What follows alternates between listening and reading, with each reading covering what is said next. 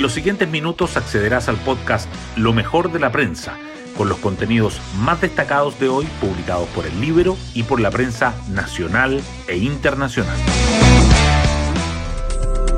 Muy buenos días, hoy es lunes 27 de marzo de 2023. Soy Matías Zamora y este es el podcast Lo mejor de la prensa producido por el Libero.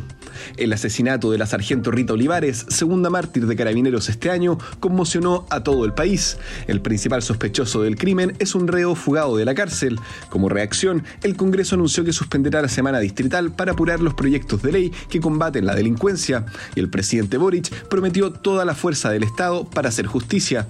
También pidió evitar una guerrilla política, pues ha vuelto a surgir en la oposición duras críticas por sus indultos y por su comportamiento como diputado. Por ejemplo, cuando votó en contra de la que subía las penas contra quienes cometían delitos contra carabineros. En medio de esta grave ola de inseguridad, la aprobación del mandatario cayó cinco puntos, según CADEM. Hoy destacamos de la prensa. Asesinato de carabinera remece al país y autoridades legislativas prometen acelerar proyectos para enfrentar delincuencia y fortalecer policías. La sargento Rita Olivares, madre de dos hijos adolescentes, murió de un disparo en la cabeza durante operativo por robo en Quilpué. Como gobierno, respaldamos a carabineros y no quiero que quepa ninguna duda, dijo el presidente Boric, que emplazó a llegar a un acuerdo en seguridad. Desde la oposición le exigieron poner urgencia a proyectos. La Cámara y el Senado suspendieron semana distrital para tramitar leyes de seguridad sin discursos críticos y escoltado por Toa, la visita del general Yáñez a la familia de la sargento asesinada.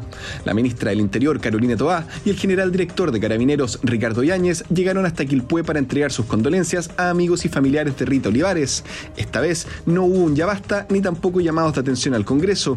La sargento es la mártir 1232 de la institución, además de la segunda víctima fatal de 2023 y la quinta en 15 meses, situación que preocupa a la policía uniformada. Gobierno rechaza nueva solicitud de indulto a condenado por delitos del estallido social. El ministro de Justicia, Luis Cordero, informó que rechazó la solicitud de indulto que estaba pendiente de decisión, presentada por un condenado a cinco años y un día de presidio por el lanzamiento de objetos incendiarios. La decisión responde a los criterios de política que me indicó el presidente, explicó, agregando que los indultos asociados al estallido tenían un contexto, no es el que está vigente.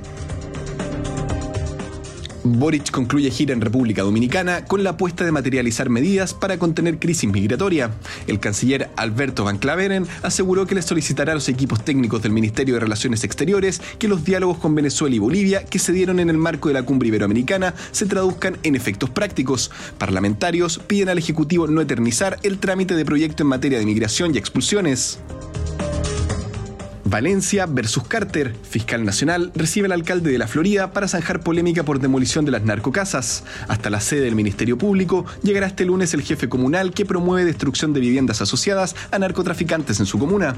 El objetivo es coordinar acciones en conjunto para combatir el crimen organizado. Hacienda entrega recursos por casi mil millones de pesos para agilizar trámites de proyectos de inversión. La medida forma parte del plan Invirtamos en Chile y las destinatarias son nueve reparticiones fiscales, incluyendo la CONAF, la DGA, el SAC y el SEA, entre otras. La mayoría pedía personal transitorio para reducir el número de expedientes el detalle de las inversiones que mantienen las AFP en instrumentos de Credit Suisse y UBS. La presencia de estos bancos suizos en Chile no se reduce a sus negocios de gestión de riqueza y banca de inversión, sino que también incluye a los diferentes instrumentos financieros que ofrecen ambas entidades a las AFP locales.